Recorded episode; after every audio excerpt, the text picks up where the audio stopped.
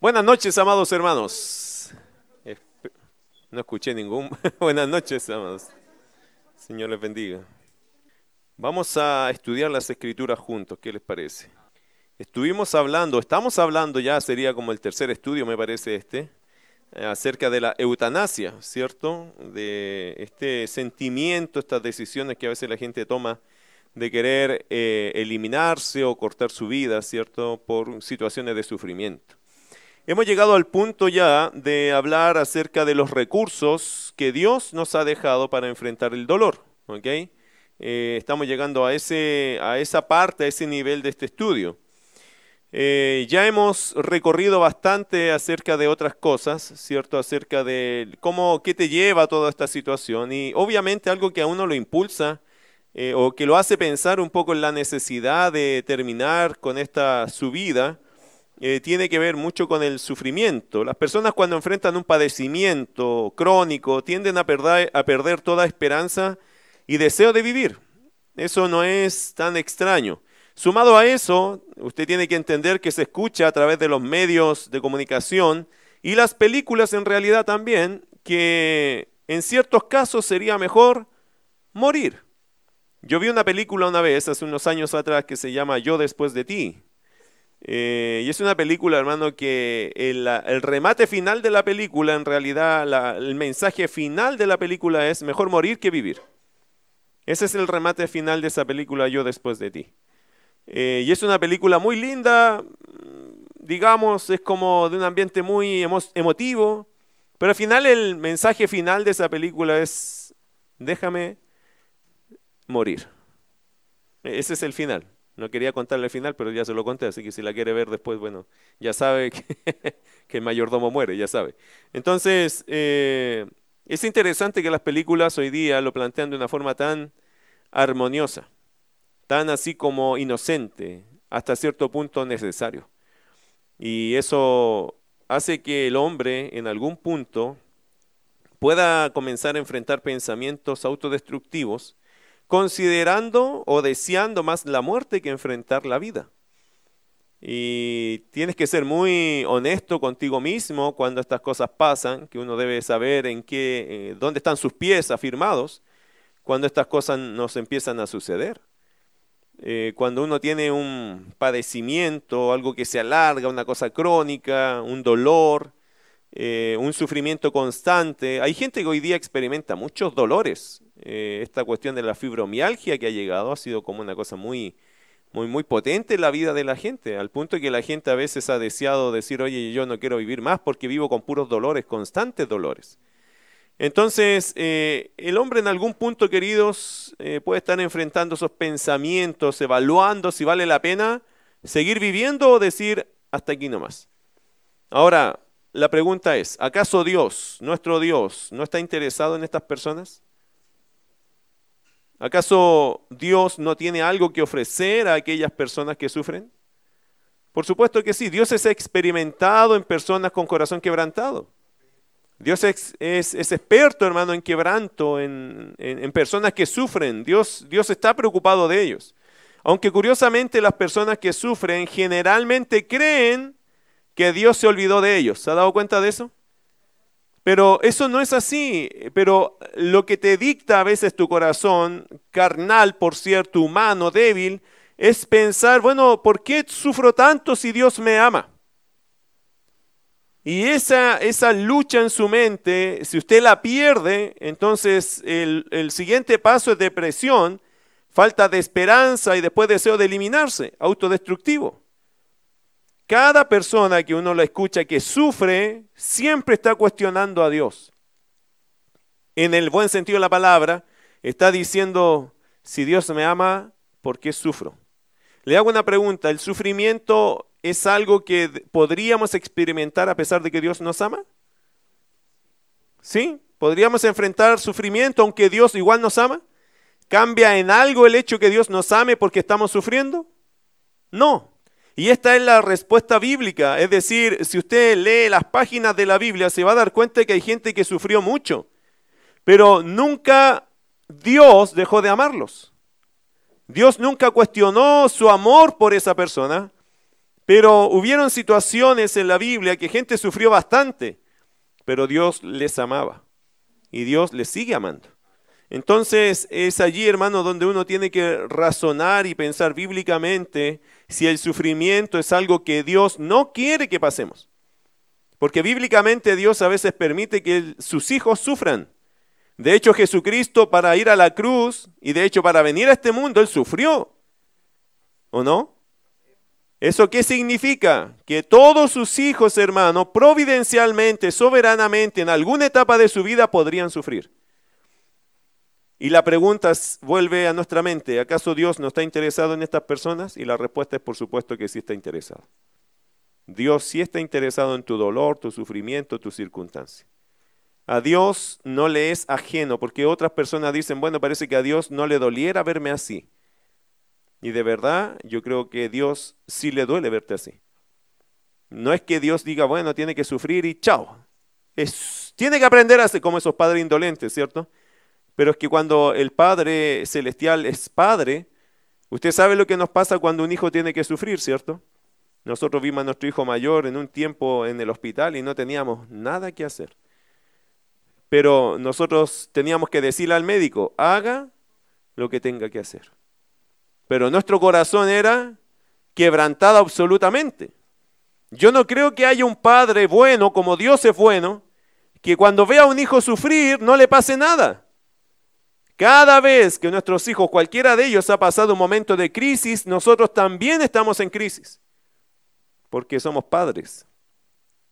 Yo no veo a Dios como un Dios que nos dice, bueno, sufre, y ese es tu problema. No, yo veo a Dios que Él dice, bueno, hijo, te va a tocar sufrir, pero estoy contigo. O sea, no me es indiferente eso de, que estoy contigo. Entonces, eh, el hombre, mis queridos hermanos, eh, enfrenta estas situaciones. si pueden apagar el celular, por favor. por favor. Eh, entonces, la pregunta es, mis queridos hermanos, ¿acaso Dios no está interesado en estas personas? Por supuesto que sí. Y Dios está interesado en ti también. Eh, dolor grande, dolor pequeño, Dios está con nosotros. Y Dios está a cargo y interesado en, todo lo que estamos viviendo. Por supuesto que Dios está interesado en ayudar a quienes sufren. Ahora, ¿cuáles son los recursos que Dios despliega en medio del dolor? ¿Cuáles son? Vaya, y aquí los vamos a ver. Segundo, segunda a los Corintios, por favor. Segunda a los Corintios, capítulo 12. Segunda a los Corintios, capítulo 12, versos 7 al 10. Dice, y para que la grandeza de las revelaciones no me exaltase desmedidamente, me fue dado un aguijón en mi carne, un mensajero de Satanás, que me abofetee para que no me enaltezca sobremanera, respecto a lo cual tres veces he rogado al Señor que lo quite de mí. Y me ha dicho, bástate mi gracia porque mi poder se perfecciona en la debilidad.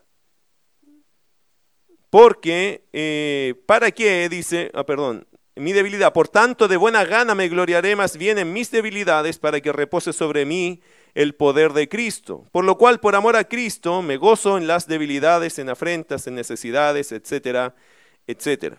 ¿Cuáles son los recursos que Dios despliega en medio del dolor? Número uno, su gracia. Su gracia. Su gracia, mis queridos hermanos, eh, es algo inagotable, es una fuente inagotable de recurso de Dios, de su ayuda. La palabra gracia usted la podría definir también como ayuda divina. Es el momento que yo me siento débil, flaquear, que me siento mal, física, emocional, espiritualmente. Dios allí también derrama su gracia para ser ayudado. Ahora, el aguijón en la carne de Pablo era, era, es descrito por él mismo como algo que lo humillaba. Mire versículo 7, dice, y para que la grandeza de las revelaciones no me exaltase desmedidamente, me fue dado un aguijón en mi carne. El apóstol Pablo habla de algo en su cuerpo, probablemente, en su vida, que le causaba mucho dolor y humillación. De hecho, si usted lee acá, dice, es un mensajero de Satanás que me abofetee para que no me enaltezca sobremanera. Era ese aguijón en la carne para Pablo era algo muy humillante, era algo que de verdad lo tiraba al suelo, lo desanimaba, de hecho era como un Pablo lo dice, un mensajero del mismo diablo que me abofetea y que me golpea y que me deja mal. La pregunta de todo comentarista, de todo estudioso era, ¿y qué es ese aguijón que decía Pablo que tenía? No se sabe bien qué es. Probablemente algunos han comentado que pudo haber sido una condición física. Mire Gálatas, capítulo 4, verso 15. Gálatas, el capítulo 4, verso 15. Algunos con este versículo han concluido que el problema de Pablo era un problema a la vista. Gálatas 4:15 dice, ¿dónde pues está esa satisfacción que experimentabais? Porque os doy testimonio de que si hubieseis podido, os hubierais sacado vuestros propios ojos para dármelos. Algunos han comentado que lo que Pablo tenía en realidad era un problema grave en su mirar, en su mirada, que era una mirada donde supuraba algún tipo de infección y que eso no lo dejaba tranquilo y eso le causaba muchísimas molestias. Ahora, eh, algunos comentan que eso era lo que, algo que lo humillaba, que él no podía mantener su mirada fija delante del público, que eso siempre le causaba problemas. Y algunos comentan que lo que Pablo le dice a los Gálatas es, es exactamente eso, que los Gálatas lo vieron padecer de esto y los Gálatas le decían a Pablo, si fuera por mí, yo te daría mis ojos para que sigas estudiando la palabra y puedas tener alivio de ese dolor, porque probablemente era muy humillante. Eso era lo que algunos comentan. Otros piensan que este aguijón en la carne de Pablo era un padecimiento ministerial. John MacArthur en particular piensa que esto es un padecer del ministerio, que siempre a Pablo lo atacaban, siempre lo atacaban, siempre hablaban mal de él que Pablo, por más que quería levantar su testimonio, siempre alguien le tiraba al suelo su testimonio y lo perseguían y lo humillaban. Y era duro para Pablo eso, porque donde andaba siempre la gente estaba hablando cosas feas de Pablo, aunque no eran verdad. Mire 2 Corintios capítulo 12 aquí mismo, el versículo 10 dice, por lo cual por amor a Cristo me gozo en las debilidades, en afrentas, en necesidades, en persecuciones, en angustias, porque cuando soy débil entonces soy fuerte. Entonces, aquí hay un versículo y el versículo 15 también dice de este mismo pasaje, y yo con el mayor placer gastaré lo mío, y aún yo mismo me gastaré del todo por amor de vuestras almas, aunque amándoos más, sea amado menos. El apóstol Pablo experimentó no solamente la odiosidad de aquellos que estaban en contra de él, sino a veces también esa odiosidad se traspasaba a la iglesia. ¿Sabe por qué? Porque aquellos que odiaban a Pablo hablaban mal de Pablo en la iglesia. Y Pablo a veces tenía que defender su propio ministerio en la iglesia, iglesia que él mismo hizo nacer, pero la gente hablaba tan mal de él que contaminaba la iglesia. Y Pablo llegaba a la iglesia y el tono de los hermanos de la iglesia era diferente, porque la gente de afuera lo había, había infectado a la iglesia. Y eso le pasó con los Gálatas, con los Corintios, con los colosenses. Y usted si recorre muchas de las cartas paulinas, todas tienen un sabor a estas personas que estaban hablando mal de Pablo. Y eso lo hacía sufrir a Pablo. Bueno, haya sido los ojos, haya sido este padecimiento ministerial, era algo que Pablo de verdad le afectaba. Mire, segunda los Corintios 12, versículo 8, ¿cómo sabemos que esto a Pablo de verdad le, le arrancaba un poco del corazón? Versículo 8 dice, respecto a lo cual tres veces he rogado al Señor que lo quite de mí. Para Pablo no era fácil eh, soportar esto. Era algo que le, pegaba duro a su corazón. Que no le daban ganas de... Lo desanimaban muchísimo. Era como dijo él mismo, como un enemigo, el, el diablo mismo pegándome y humillándome. Y Pablo hace la misma fórmula que hizo Jesucristo. Rogó tres veces. Quita, por favor, Señor, quite esto de mí, quítalo de mí, yo no quiero llevar esto. ¿Se acuerdan que Jesús dijo tres veces esto mismo? No quiero tomar esta copa, pero hágase tu voluntad y no la mía. Bueno, Pablo usa esa, esa fórmula de Jesucristo y pidiéndole, Señor, yo no quiero pasar por esto. Y le rogó tres veces. La misma fórmula que usó el Señor Jesucristo. Esto significa que para Pablo esto era de verdad importante. Esto de verdad lo tenía mal el Señor le hizo ver que Pablo ya tenía la respuesta. ¿Cuál fue la respuesta? Mire versículo 9. Y me ha dicho, porque cuando uno ora, hermano, uno le dice, Señor, por favor, cambia esta situación.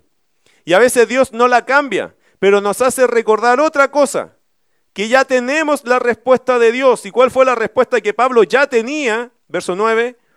Y me ha dicho, bástate mi gracia, porque mi poder se perfecciona en la debilidad. Entonces, querido hermano, ¿qué le dijo el Señor a Pablo? No, no Pablo, pero te voy a decir algo, tú ya tienes tu respuesta, tienes mi gracia a tu favor en medio de tu situación.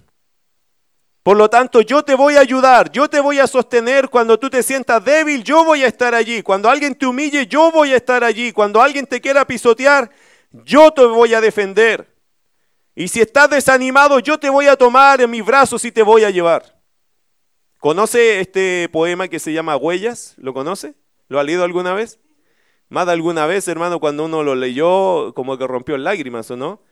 porque el poema dice que habían eh, un hombre caminando por la playa con Dios, ¿cierto? Y de repente ese hombre mira hacia atrás a su vida y solo ve un par de huellas en la arena. Y él le dice a Dios, Dios o Señor le dice, ¿por qué me dejaste solo en los momentos más difíciles de mi vida? Y el Señor le responde en ese poema, ¿cierto? Hijo, esas huellas no son las tuyas, son las mías. Yo te llevaba en brazo cuando tú no podías caminar. Y eso es, eso es verdad, en la Biblia eso es verdad. Cuando tú ya no puedes caminar, hermano, Dios te toma en brazos. Él te lleva en los momentos que tú dices, Señor, es que yo ya no puedo más. Esto que está pasándome es más de lo que yo humanamente puedo soportar. Y hermano, ¿qué aparece en ese minuto? La gracia de Dios. Es la gracia de Dios. Por eso cuando uno tiene padecimiento, sufrimiento, dolor, ¿qué debe hacer en ese minuto? Pedir a Dios gracia. Dios eso, derrama gracia, derrama gracia en mi vida, Señor, por favor, sosténme, porque de verdad las fuerzas humanas se, se acaban, pero tus fuerzas son infinitas. Para Pablo, mis queridos hermanos, la gracia de Dios fue la respuesta. Cuando, ¿Y qué dijo Pablo? Cuando soy débil, entonces soy fuerte. Entonces, mis queridos hermanos, cuando usted sea más débil, esa es la oportunidad que Dios va a tomar para hacerte más fuerte, pero no en ti, sino en Él para que la gloria de tu vida sea de Dios. Porque querido hermano, allí está la gloria de nuestras vidas, tiene que ser de Dios. ¿Cuándo se va a notar más eso? Cuando seamos más débiles. Por eso cuando tengas una debilidad, un padecimiento, un sufrimiento, como Pablo experimentaba, el primer, el primer recurso, hermano, que tenemos, que es una fuente inagotable, es la gracia de Dios. Número dos, vaya a Efesios capítulo 6, versículo 18. Efesios capítulo 6, verso 18. Segundo recurso que Dios nos deja es el ruego, el clamor a Dios. Efesios 6, 18. Primero su gracia, ¿cierto? Esta gracia inagotable que yo puedo buscar a Dios y y sumergirme en esa gracia diciendo, Señor, yo no puedo, usted puede, ayúdeme por favor. Y ahí está Dios, sosteniéndonos, llevándonos en sus brazos en los momentos que tú no sabes ni siquiera qué, va a pasar, qué vas a hacer. Dios, ahí su gracia es infinita, es como ese lago eterno, hermano, abundante, donde uno se puede sumergir y, y conformarse o confortarse en Dios. Pero lo segundo que la Biblia nos muestra es el ruego, el clamor a Dios. Mira lo que dice Efesios 6, 18. Léalo conmigo. ¿Qué dice allí?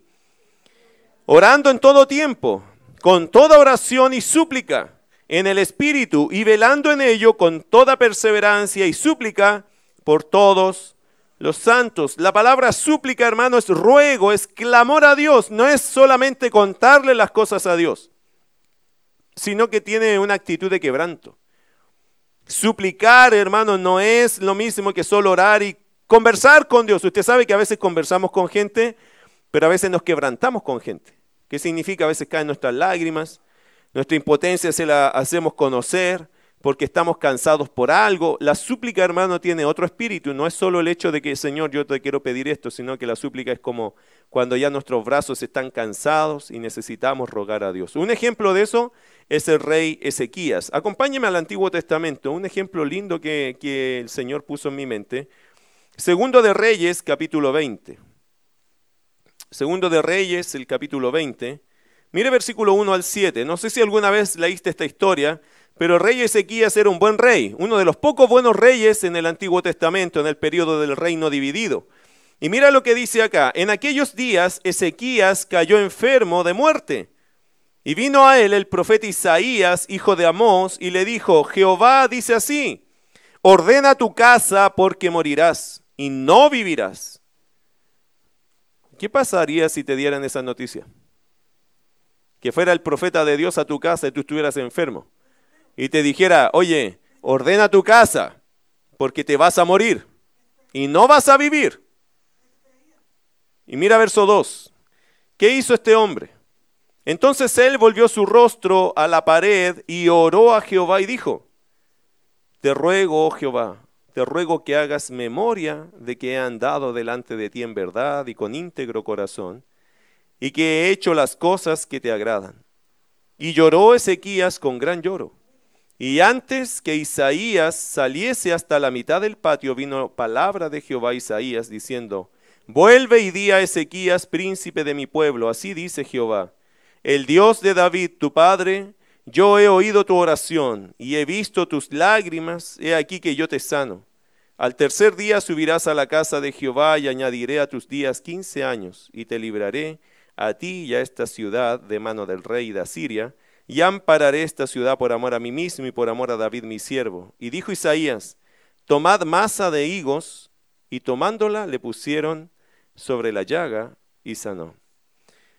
El ruego, el clamor, la súplica. Mire qué interesante esto, el ejemplo del rey Ezequías. Este caso me hace recordar el Salmo 46.1. ¿Qué dice ese salmo? Dios es nuestro amparo y fortaleza, nuestro pronto auxilio en las tribulaciones.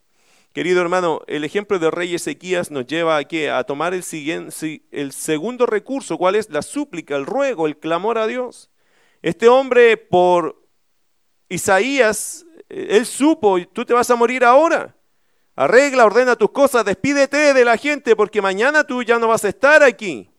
Sin embargo, eh, eh, Ezequías, cierto, lo que hace es volverse y le dice, Señor, por favor, yo te recuerdo todas las cosas que he tratado de hacer por ti, vivir en fidelidad, etc.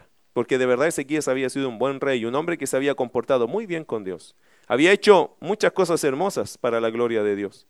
Y sabe que él clamó y lloró y Dios escuchó su ruego. La súplica, hermano, nunca está, nunca está de más. Las lágrimas para Dios yo creo que sí son importantes. A veces, hermanos, nos, nos toca pasar por momentos muy difíciles porque Dios quiere ver nuestras lágrimas. Y no es malo llorar delante de Dios. Hombres y mujeres debemos ser quebrantados a veces por situaciones que nos pasan. Y es bueno decirle al Señor y saber que la palabra de Dios no nos niega el hecho de llorar o de, afligirnos. Y que a veces nuestras lágrimas van a brotar por efecto de aquella aflicción que está pasando en nuestra vida. De hecho, las lágrimas la gente se las ha guardado demasiado a veces. Por eso, querido hermano, las heridas no sanan, la gente se enferma porque las lágrimas son para usarlas. Y mucha gente hoy día reteniendo las lágrimas se daña a sí mismo. Y delante de Dios igual, uno cuando está con Dios, hermano, puede reír y llorar con confianza. Mire el Salmo 56.8. Se lo digo porque este salmo habla un poco de eso. Salmo 56.8. Escucha lo que dice ese salmo. Mis huidas tú has conocido, tú has contado. Pon mis lágrimas en tu redoma. ¿No están ellas en tu libro? El Salmo 56, 8. Mis huidas tú has contado. Pon mis lágrimas en tu redoma. ¿No están ellas en tu libro? ¿Usted sabe lo que es la redoma? La redoma era un frasco de vidrio eh, siempre, y mientras más subía, eh, ¿cierto? El cuello, la boca era más angosta, era como un frasco que hoy día nosotros tuviéramos como de, un frasco de vidrio que nosotros tuviésemos, ¿ok? Ese, ese, ese elemento lo usaban para qué? Yo no sé si usted sabía, pero en la antigüedad a veces se contrataban a personas que le llamaban lloronas. En la cultura judía eso pasaba. ¿Y sabe lo que hacían las lloronas para poder garantizar que habían hecho su trabajo? Andaban con una redoma. La sacaban y cuando les pedían, por ejemplo, un funeral, un velorio, ellas lloraban. ¿Y qué hacían? ¿Cómo ellas podían decirle al, que les va a pagar, oye, yo lloré? Llevaban sus lágrimas en la redoma. Entonces ellas lloraban, iban echando las lágrimas ahí. Y eso era la evidencia de que yo lloré. Así que págame. Es interesante que David usa algo, eh, David dice lo siguiente, en el versículo 8 dice, mis huidas tú has contado, pon mis lágrimas en tu redoma. Es interesante que las lágrimas, dice David, que yo he derramado sufriendo, porque David había tocado sufrir harto en su vida, David las consideraba que Dios las tenía guardadas en su recuerdo, en su redoma, en su evidencia. Tú sabes, Dios, que estas lágrimas que he derramado por este pueblo, por ser rey y hacer tu voluntad son muchas. Y yo sé que están guardadas en tu redoma. David, hermano, tenía confianza en algo. Tenía confianza que tiene un Dios que sabe lo que había pasado. Y que cuando había momentos de dolor, de sufrimiento, incluso de desesperación, David sabía que Dios había contado todas sus obras. Y que de alguna forma él podía echar mano a eso diciendo, Dios, tú sabes que muchas lágrimas he derramado por hacer lo correcto. Tú lo sabes. Y en virtud de eso te ruego. En virtud de eso yo te pido. Porque esto no me ha salido fácil a mí, ni barato, ni gratis, ni, ni liviano. Ha sido doloroso. Y David tenía esa convicción de ser vindicado, de que Dios lo defendiera en el momento apropiado por esta actitud que él había tomado en la vida. Por eso, mi querido hermano, caminar como un buen cristiano en la vida vale la pena. Sufrir por las cosas injustas vale la pena. ¿Sabe por qué? Porque a veces, hermano, la gente ha sido injusta y te ha hecho llorar, te ha sacado lágrimas, pero déjeme decirle algo, esas lágrimas Dios las ha contado. Y un día son tu garantía para decirle, Señor, todo este caminar que yo tuve que sufrir y llorar, usted que lo conoce, por favor ayúdeme. Ayúdeme ahora porque usted sabe que este camino no ha, sido algo fácil para nosotros. Entonces, el ruego, el clamor a Dios es, otra, es otro recurso, hermano. Así que cada vez que estamos padeciendo, enfermos, nos sentimos mal, una situación viene a mi vida, se amenaza a otra, no me siento bien o situaciones me hacen sufrir, yo puedo, número uno, pedir siempre la gracia de Dios. Segundo, puedo usar la súplica, el clamor, el ruego a Dios. Una vez con mi esposa, ella me compartía su testimonio cuando estaba en una situación difícil y ella sintió del Señor una cosa, yo voy a arrodillarme y voy a orar y voy a llorar hasta que Dios me quite esta pena, hasta que Dios me quite esta situación, yo no me pongo de pie. De ahí estuvo orando, llorando, dejándole todo a Dios, hasta que sintió paz para ponerse de pie. Y hermano, de vez en cuando tenemos que hacer eso. Si no tienes paz, si no tienes gozo, no te levantes de tu oración. Sigue llorando, sigue orando hasta que Dios te responda. Porque ¿cómo se puede seguir viviendo a veces, hermano, con ese dolor a cuestas? Dios dice, ¿por qué vas con ese dolor? Entrégamelo, entrégamelo. Y Dios empieza a poner paz en nosotros. Y cuando eso ya termina, esa guerra termina, tú te puedes colocar de pie. Querido hermano, la súplica, el ruego al Señor es sumamente importante, el clamor. Yo a veces he estado de rodillas ahí, hermano, pero con llanto abierto a Dios. Es que no soporto esa situación, me tienes que ayudar, es que no me puedo parar de esto, no puedo. No puedo salir de esta situación si tú no pones tu mano y tu paz para seguir caminando. Y Dios lo ha hecho, hermano. Es increíble cómo Dios se manifiesta poderoso. Las lágrimas sinceras a Dios le afectan. A Dios le afecta ver un hijo llorar. ¿A ti te afecta ver un hijo llorar? Cuando está pidiendo por algo, cuando le duele algo. Es que, es que hermano, un padre no le es indiferente eso. Y Dios es así. Cuando te ve llorar Dios a ti, eso, eso quizás a otro le es indiferente, pero no a tu padre. Cuando tu padre te ve llorar, dice, oh, oh, aquí hay algo de verdad importante para él. Necesito atenderlo. Por eso, hermano, ore a Dios, suplique a Dios, llórele a Dios. Acostúmbrese a ser con Dios muy entregado en esas cosas. Y Dios, hermano, responde. Sin duda responde. Número tres, pedir sabiduría. Mire Santiago capítulo 1, otro recurso que Dios da para los que sufren o sufrimos o, pasamos momentos difíciles. La gente a veces baja los brazos y dice, yo no quiero luchar, yo me quiero morir y por favor háganlo ahora o legalícenlo. ¿Para qué? Si hay recursos, está la gracia de Dios, está la súplica delante de Dios, el ruego, también está el poder pedir sabiduría a Dios. Santiago capítulo 1, verso 5 al verso 7. Querido hermano, mire, todas las situaciones que nos pasen en la vida por algo son, ¿o no? ¿Qué cree usted? Todas las cosas son por algo.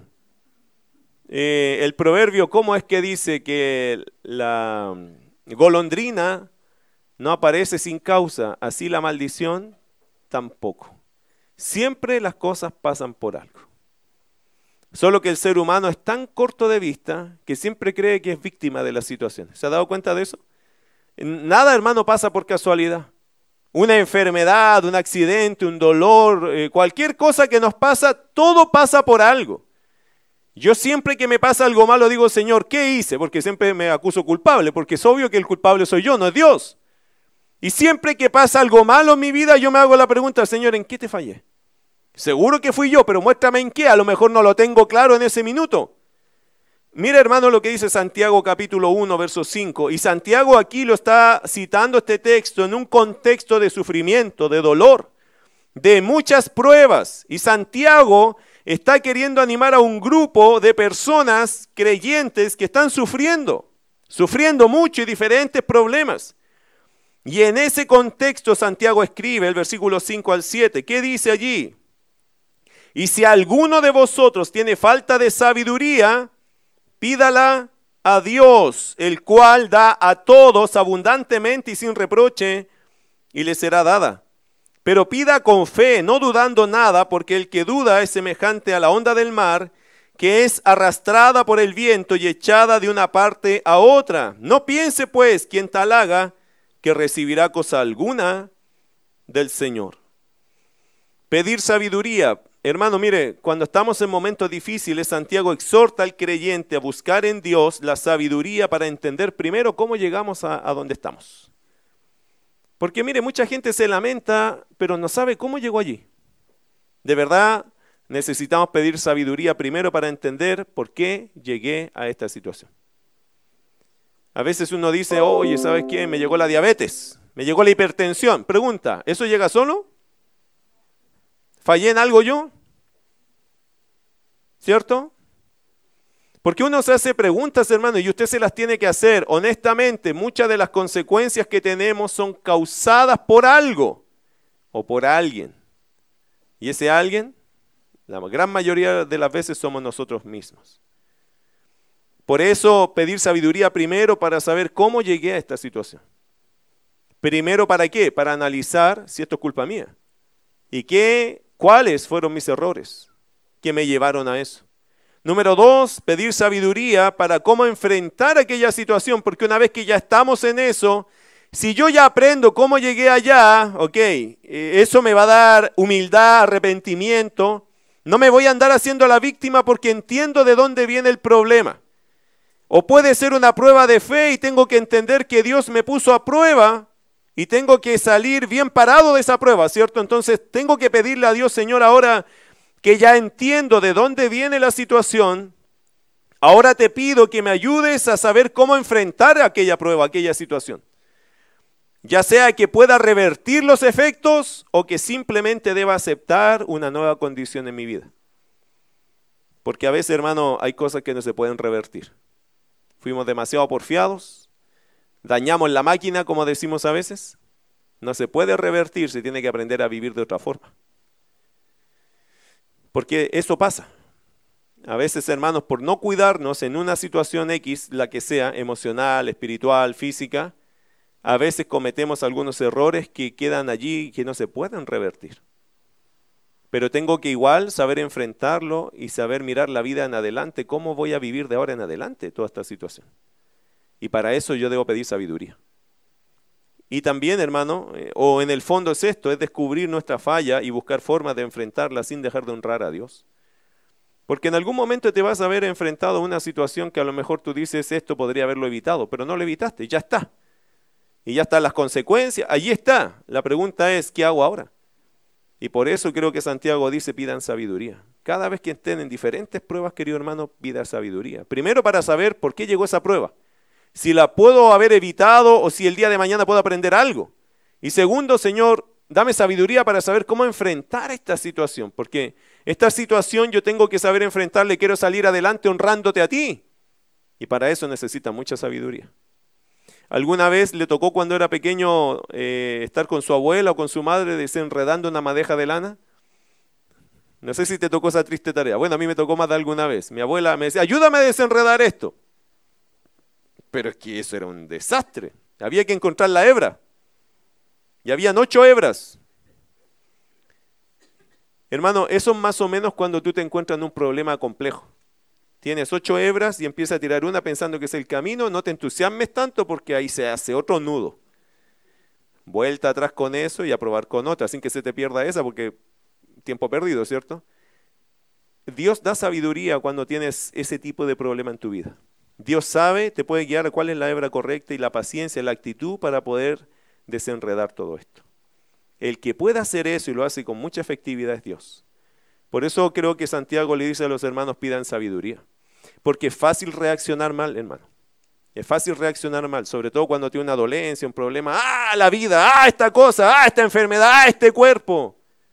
No, calma, calma. Pide sabiduría. Aprende a vivir. Aprende a salir adelante. ¿Qué te está enseñando Dios? Pon los ojos bien abiertos. Que, ¿Cuáles son los consejos que Dios te está dando? ¿Cuáles son los cambios que tienes que hacer? Yo recuerdo cuando me dio este shock de estrés. A mí nunca me dan esas cosas, pero me dio. Porque nunca, soy tan relajado que me ha dado varias veces en la vida. Así como cuando te ponen a la corriente y te da esos shock de, de tensión terrible. La primera vez que me dio, me di cuenta que no era invencible. Yo creía que era Superman o algo así, poquito menos que Superman. Y la hacía todas, hermano.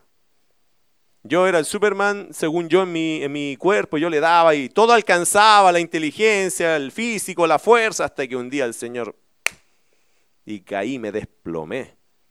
Como que me partí en 20 pedazos y caí al suelo. Dios me enseñó de allí, un día acostado, porque tuve que tomar licencia. Por primera vez en mi vida ministerial tuve que tomar licencia. Una semana me sentía pésimo en la cama y yo decía, ¿qué hago aquí si yo tengo que hacer otras cosas? Pero no me podía mover tampoco. Ni quería porque me asusté. Fue en esa cama que Dios me hizo entender algo. Hijo, te voy a enseñar a vivir. ¿Y sabe qué edad fue? A los 33 años. Hace dos años atrás recordé esa situación. La primera que se ríe mi esposa. Gracias por eso, corazón. Yo por eso te amo tanto. Eh, recuerdo que fue a los 33 años. Y yo dije, 33 años, hermano. Joven todavía, ¿no? Hoy día lo veo, digo, pero joven. Pero ahora veo otros de 25 que estaban peor que yo a los 33, entonces me conforma eso. Y ahí empecé a pensar en esa cama, en esa semana, sentí y entendí de Dios algo. Yo te voy a enseñar a vivir, porque tú no sabes.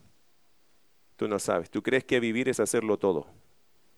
Y eso es exactamente no vivir. Y desde ahí en adelante Dios empezó un trabajo conmigo, un trabajo para mí, no para ustedes. Los demás ni me entendían cómo yo me sentía por dentro, porque a veces, hermano, en estas cosas, aquí mismo, en este mismo púlpito, yo sudaba frío, porque me estaba dando un ataque de pánico y estaba predicando. ¿Sabes lo que es terrible tener un ataque de pánico y estar aquí, que te empieza a temblar las piernas y tú tienes, está empezando tu sermón? No, usted no sabe porque nunca ha predicado esto, ¿cierto? No, le ha tocado eso, le ha tocado en su casa, en otra cosa, pero estar aquí mismo y empezar a sudar frío, hermano, pensando que te va a dar un ataque al corazón es terrible. Dios me desarmó entero para construir algo nuevo. Por eso hoy día, cuando a veces veo a los hermanos y les pasan, yo le decía al Señor en ese tiempo, Señor, ¿por qué me tenía que pasar a mí esto? Porque eso siente uno cuando le dan estas cosas. ¿Por qué a mí? ¿Cómo voy a hacerlo de aquí en adelante? Veía a mis hijos y lloraba, hermano, porque me daba pena pensando hasta aquí llegó mi vida. Dramático, ¿no? Pero eso es lo que le pasa al que le da crisis de pánico, siente que se va a morir y que no va a alcanzar a ver a sus hijos y a su esposa. Y hermano, todo te afecta. Y yo viviendo eso acá adentro, toda la gente animada, escuchando el sermón y yo hecho pedazos acá adelante. Eso se los comparto hoy día, nunca se lo conté a nadie en ese tiempo y creo que ni a mi esposa en su momento. Porque a veces, hermano, esas cosas te enseñan. Hoy que estoy aquí, ya sé de qué se trata eso, ya, ya ahora lo entiendo. Después de pasar por médicos, cardiólogos, ejercicios, comida, dieta, ya entiendo de qué se trata eso en mí. Yo nunca pensé que esas cuestiones afectaban, afectan. Cuando usted carga un problema mucho tiempo, eso te va a afectar. Si usted no llora por ese problema y se lo entrega, se lo cuenta a alguien, te va a afectar. Si usted tuvo una pérdida emocional, una persona, una ruptura, un drama, eso te va a afectar. Eso te va a afectar. ¿Cómo lo vas a soltar? Esa es la cosa que tú deberías aprender a hacer. Con Dios todo se tiene que hablar. De a veces con personas también. No puedes llevar esa carga porque eso te va a matar a ti. Y al final el único dañado eres tú mismo. Uno dice que tengo que ser fuerte. Usted no tiene que ser fuerte, usted tiene que ser usted nomás. Si las lágrimas no la aguanta, si ya, ya no puede, usted tiene que ser usted, no tiene que ser otra persona. Y Dios a ti te ama tal cual, no le estás fallando a nadie por llorar. Quizás a ti mismo nomás porque no estás siendo tú. Necesitas ser tú nomás. Yo aprendí a decir que yo era un ser humano cualquiera y que no tengo ni un brillo, si es la gracia de Dios que te lleva adelante.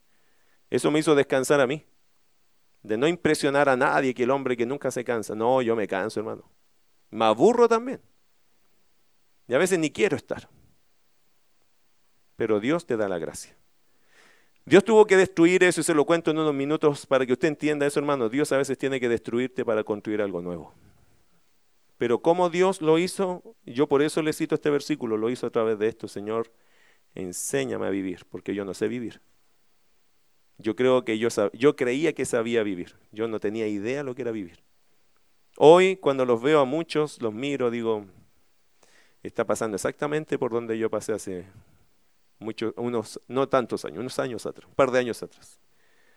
Y me gustaría ayudarles, por eso siempre me va a escuchar a mí dándole algunos consejos. No porque me lo sé todo, no, es que yo pasé por ahí. También estuve en el suelo y también pensé que no había esperanza y Dios te levantó. Dios es bueno, hermano. Dios da sabiduría cuando se la pides. Una cosa más, los alimentos. Mire Génesis capítulo 2. Estamos buscando herramientas. Aquí le echo mano yo cuando me siento enfermo a morir y cuando estoy desesperado, cuando la gente dice que es mejor morir que vivir, cuando estoy en una situación crónica. Estamos buscando qué son los recursos que Dios ha dejado en su palabra. ¿Cuáles son los consejos que Él nos ha dejado? Primero, su gracia, ¿cierto? Segundo, la súplica, el clamor. Tercero, pedir sabiduría. Y ahí, hermano, hay una luz increíble de Dios. ¿Sabe qué más hay? Los alimentos. Solo voy a, no voy a gastar tanto tiempo acá. Mi esposa sabe que esto es una pasión para, me apasiona este asunto de los alimentos. Pero no voy a gastar tanto tiempo allá. Mire Génesis 2.29. Quiero leerle dos pasajes simplemente acá y comentárselo. Dice Génesis 2.29 ni siquiera hay 2.29. Eh, ¿Cuál es? ¿Será 19? A veces me pasan esas cosas. Eh, 1.29 debe ser. Ah, ese, 1.29, ahí está. Me había pasado de capítulo. A veces me pasa, hermano. Eh, Génesis 1.29, y dijo Dios, he aquí, léalo conmigo, he aquí, os he dado toda planta que da semilla, que está sobre toda la tierra, y todo árbol en que hay fruto y que da semilla, os serán para comer. Y mire Levítico capítulo 11. Levítico capítulo 11. Ese es un pasaje extenso, pero voy a leer algunas cosas allá. Habló Jehová a Moisés, si no lo encontró no se preocupe, yo fui campeón mundial de busca bíblica, ¿ya? pero no, mentira. Eh, Levítico capítulo 11, versículo 1. Dice, habló Jehová a Moisés y a Aarón diciéndoles, hablad a los hijos de Israel y decidles, estos son los animales que comeréis de entre todos los animales que hay sobre la tierra. De entre los animales, todo el que tiene pezuña hendida y que rumia, este comeréis. Pero, ¿le he dicho alguna vez que los peros son importantes? Ahí anote uno, uno más. Pero de los que rumian o que tienen pezuña, no comeréis estos. El camello porque rumia, pero no tiene pezuña hendida, lo tendréis por inmundo. También el conejo, porque rumia, pero no tiene pezuña, lo tendréis por inmundo. Asimismo la liebre, porque rumia, pero no tiene pezuña, la tendréis por inmunda. También el cerdo, porque tiene pezuñas, y es de pezuñas hendidas, pero no rumia, lo tendréis por... Gracias. De la carne de ellos no comeréis, ni tocaréis su cuerpo muerto, los tendréis por inmundos. Estos comeréis de todos los animales que viven en las aguas todos los que tienen aletas y escamas en las aguas del mar y en los ríos, estos comeréis. Pero todos los que no tienen aletas ni escamas en el mar y en los ríos, así de todo lo que se mueve como de toda cosa viviente que está en las aguas, los tendréis en abominación. Os serán pues abominación, de su carne no comeréis y abominaréis sus cuerpos muertos. Todo lo que no tuviere aletas y escamas en las aguas, los tendréis en abominación. Y de las aves, estas tendréis en abominación. No se comerán, serán abominación. El águila, el quebrantahuesos, el azor, el gallinazo, el milano según su especie, todo cuerpo, todo cuervo según su especie, el avestruz, la lechuza, la gaviota, el gavilán según su especie, el búho, el somormujo, el ibis, el calamón, el pelícano, el buitre, la cigüeña, la garza según su especie, la abubilla y el murciélago. Todo, es, Todo insecto alado que anduviere sobre cuatro patas tendréis en abominación, pero esto comeréis de todo insecto alado que anda sobre cuatro patas, que tuviere piernas además de sus patas para saltar con ellas sobre la tierra. Así que anote, hermano, lo que se pueda comer de los bichos. Mire, 22. Estos comeréis de ellos, la langosta según su especie. ¿Se acuerda quién comía langostas? Juan el Bautista. Más de alguna vez usted se imaginó a Juan con una bandeja de plata y una langosta de esa con tenazas. No, hermano, estamos hablando de saltamontes, estos chapulines, que eso es lo que comía Juan. No crea que Juan era de los muy refinados. Comía langostas. Eh, verso 22. El langostín según su especie, el argol según su especie y el agaf según su especie. Todo insecto alado que tenga cuatro patas tendréis en abominación. Y por estas cosas seréis inmundos. Cualquiera que tocare sus cuerpos muertos será inmundo hasta la noche, y cualquiera que llevare algo de sus cadáveres lavará sus vestidos y será inmundo hasta la noche. Todo animal de pezuña, pero que no tiene pezuña hendida ni rumia tendréis por inmundo, y cualquiera que los tocare será inmundo. Y de todos los animales que andan en cuatro patas tendréis por inmundo a cualquiera que ande sobre sus garras. Y todo el que tocare sus cadáveres será inmundo hasta la noche, y el que llevare sus cadáveres lavará sus vestidos y será inmundo hasta la noche, los tendréis por inmundos. Y tendréis por inmundo a estos animales, los que se mueven sobre la tierra, la comadreja, el ratón, la rana según su especie, el erizo, el cocodrilo, el lagarto, la lagartija y el camaleón. Estos tendréis por inmundo de entre los animales que se mueven, y cualquiera que los tocare cuando estuvieren muertos, será inmundo hasta la noche, y todo aquello sobre lo que cayere algo de ellos después de muertos será inmundo, sea cosa de madera, vestido, piel, saco, sea cualquier instrumento con que se trabaja será metido en agua y quedará inmundo hasta la noche, entonces quedará limpio. Toda vasija de barro, etcétera, etcétera. Mire verso 34. Todo alimento que se come sobre el cual cayere el agua de tales vasijas será inmundo, y toda bestia bebida que hubiere en esa vasija será inmundo. Todo aquello sobre lo que cayere parte del cadáver de ellos será inmundo. El horno u hornillos se derribarán, son inmundos y por inmundos los tendréis. Con todo la fuente y la cisterna donde se recogen aguas serán limpias, mas lo que hubiere tocado en los cadáveres será inmundo. Y así usted puede ir hasta el versículo 47. Interesante lo que dice la Biblia, ¿no? A veces la gente dice, bueno, pero esto era para el pueblo de Israel. Hermano, ¿qué sentido tiene que Israel solo tuviera eso como una ley? De verdad, esto es una ley, pero una ley como de, de animales limpios e inmundos. Un, animal inmundo, ¿qué es? Es un animal, hermano, que lleva en sí mismo una cantidad de bacterias que le va a hacer daño al cuerpo. Y hay investigaciones, hoy día la ciencia ya avala que hay muchas de estas cosas que lo que está dañando al hombre tiene que ver por haber comido estas cuestiones inmundas.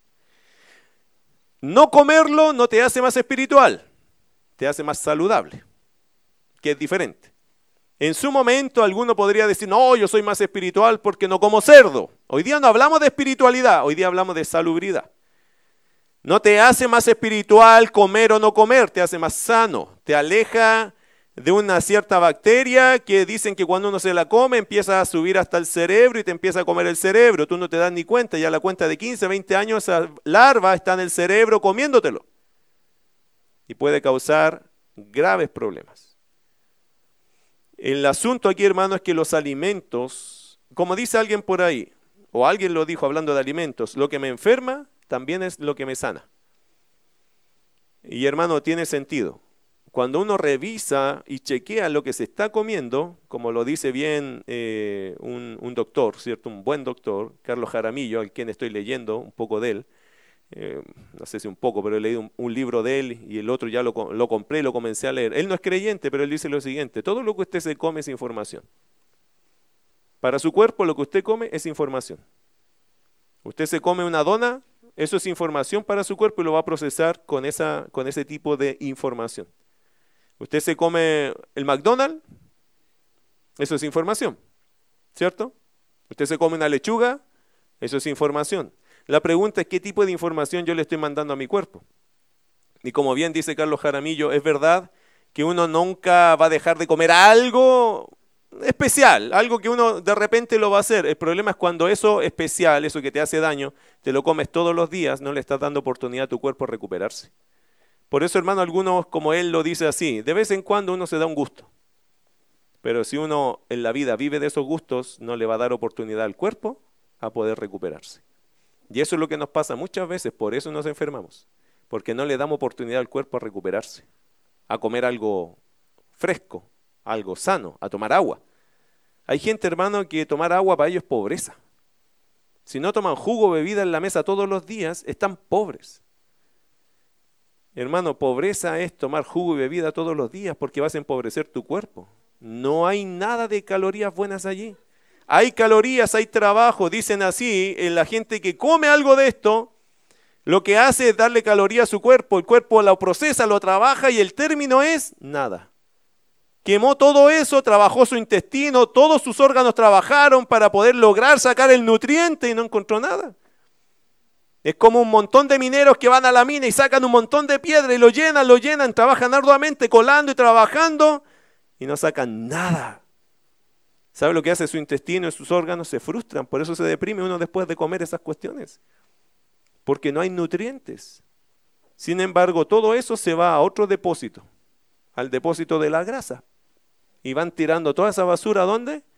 En el cinturón bendito que tenemos acá. Los que andan así con el flotador, hermano, ¿eso? ¿Sabe lo que es eso? Eso es todo ese trabajo que hizo su cuerpo y no supo dónde tirarlo y allá se va, a ese depósito. Y eso, ¿sabe a qué llama? A la diabetes y a la hipertensión. ¿Sabía usted eso? Son cuestiones básicas que todo el mundo lo dice ahora. Y pastor, ¿cómo puedo eliminar esto? Deje de darle mala información a su cuerpo. Camine, tome agua, prohíbase muchas cosas de esas refinadas, coma comida. Mire qué interesante, coma comida. No se mate de hambre. No, coma comida. Y se va a empezar a sentir mejor.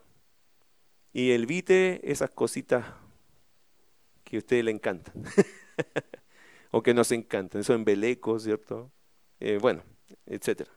Los alimentos también, hermano, Dios los dejó para sanarnos. Y si usted estudiara esa área de la Biblia, va a encontrar que Dios dejó alimentos y nos van a sanar. Y también hay otras cosas que comemos que nos van a enfermar. ¿Se ha, tomado alguna vez el tiempo de pensar cómo se siente después de almorzar? Cuando uno toma ese tiempo, hermano, y de hecho hay Frank Suárez, eh, otro ídolo que tenemos por ahí, otro mentor, ¿cierto? Él dice lo siguiente, cuando usted coma cualquier almuerzo, después del almuerzo tómese el azúcar, mídase el azúcar. Y hay algunos almuerzos que no te suben en nada la glicemia y otros que te la disparan.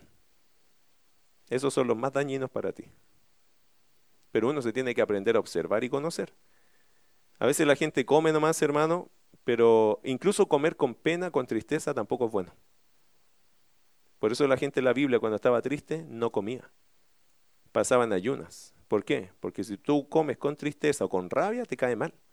Porque el estómago es tu segundo cerebro. ¿Sabía usted eso? Que el estómago tiene sensibilidad. Por eso cuando usted está nervioso se le aprieta el estómago, ¿no?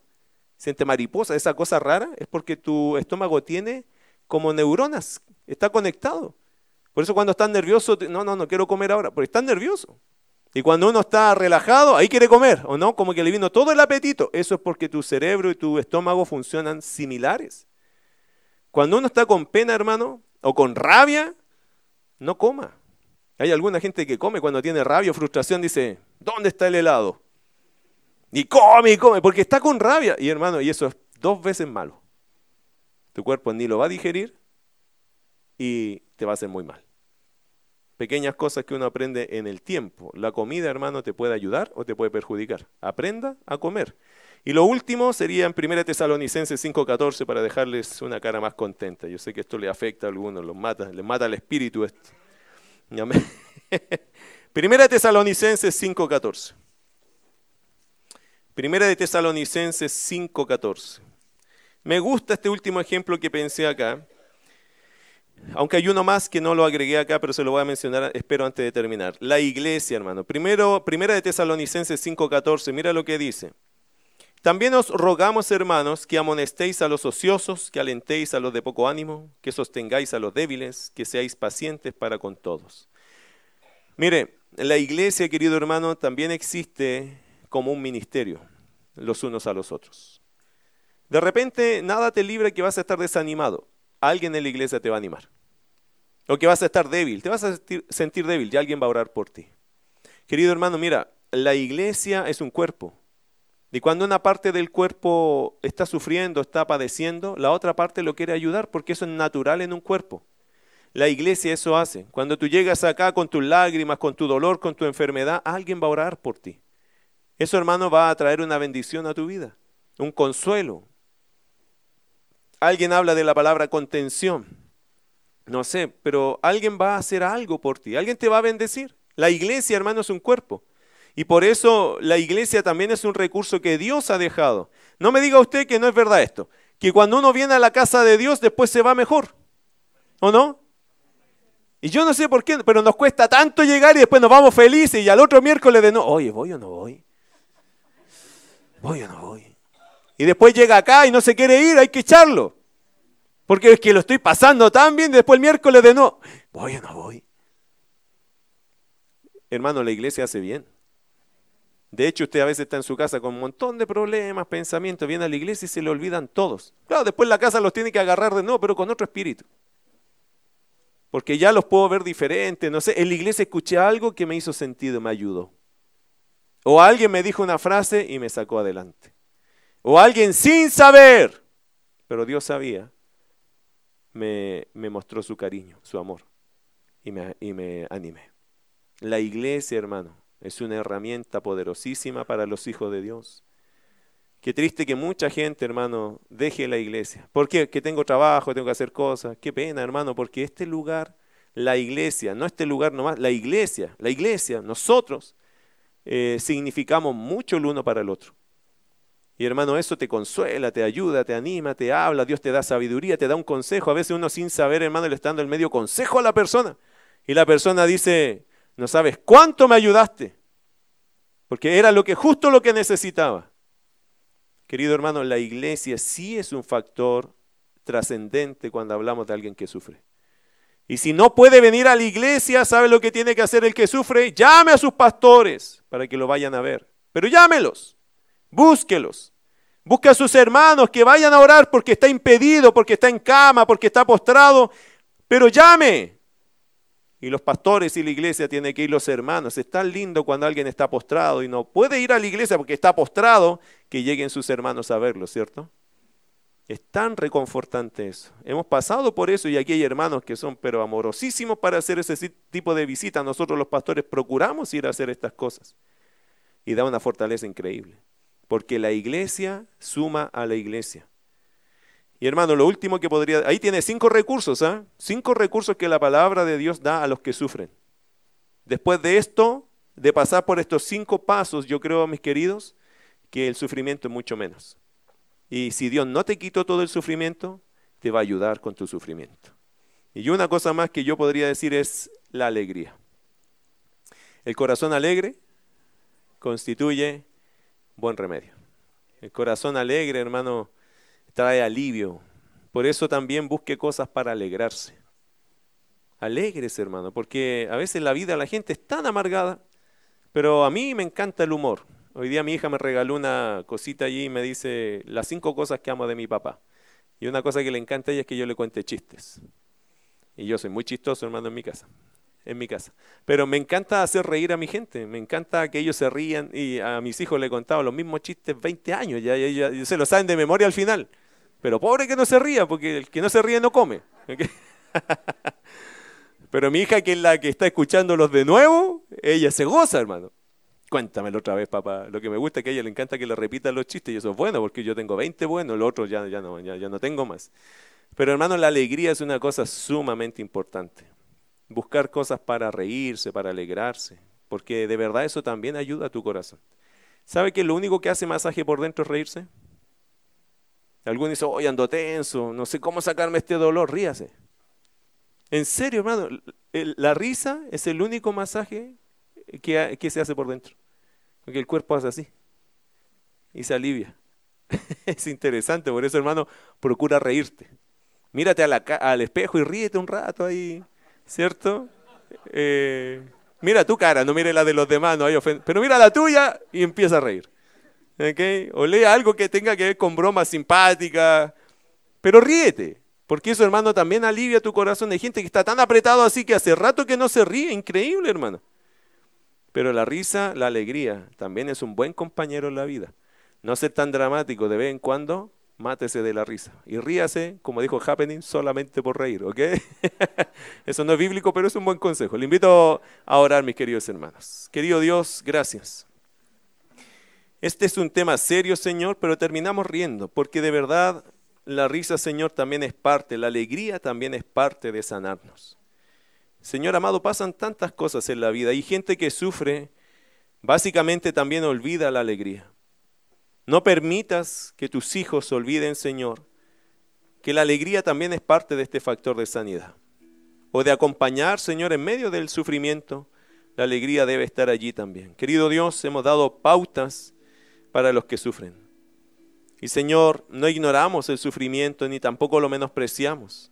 Solo queremos ver lo que tu palabra enseña para que ese sufrimiento, Señor, sea llevadero, sea una escuela, sea algo que nos edifique, sea algo que nos ayude y que podamos ayudar a otros también en ese dolor. Hay gente, Señor, que de verdad ha pasado momentos muy duros, pero su actitud en la vida, siguiendo las pautas bíblicas, Señor, los ha restaurado. Y pueden tomar su dolor y ahora no encontrar que es un problema, sino una escuela. Una escuela muy grande en sus vidas que les permitió, Señor, conocerte más y mejor a ti y Señor, también saber el potencial que hay en ti cuando tenemos momentos difíciles. Te agradecemos, Señor, por este, esta tu palabra, porque ella nos da consejo, nunca nos dice que nos que renunciemos. Ella no nos dice que terminemos con nuestra vida, al contrario.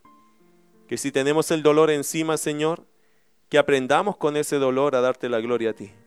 Que aprendamos, Señor, a caminar con ese dolor y agradecerlo de vez en cuando porque va a ser una escuela a nuestro carácter.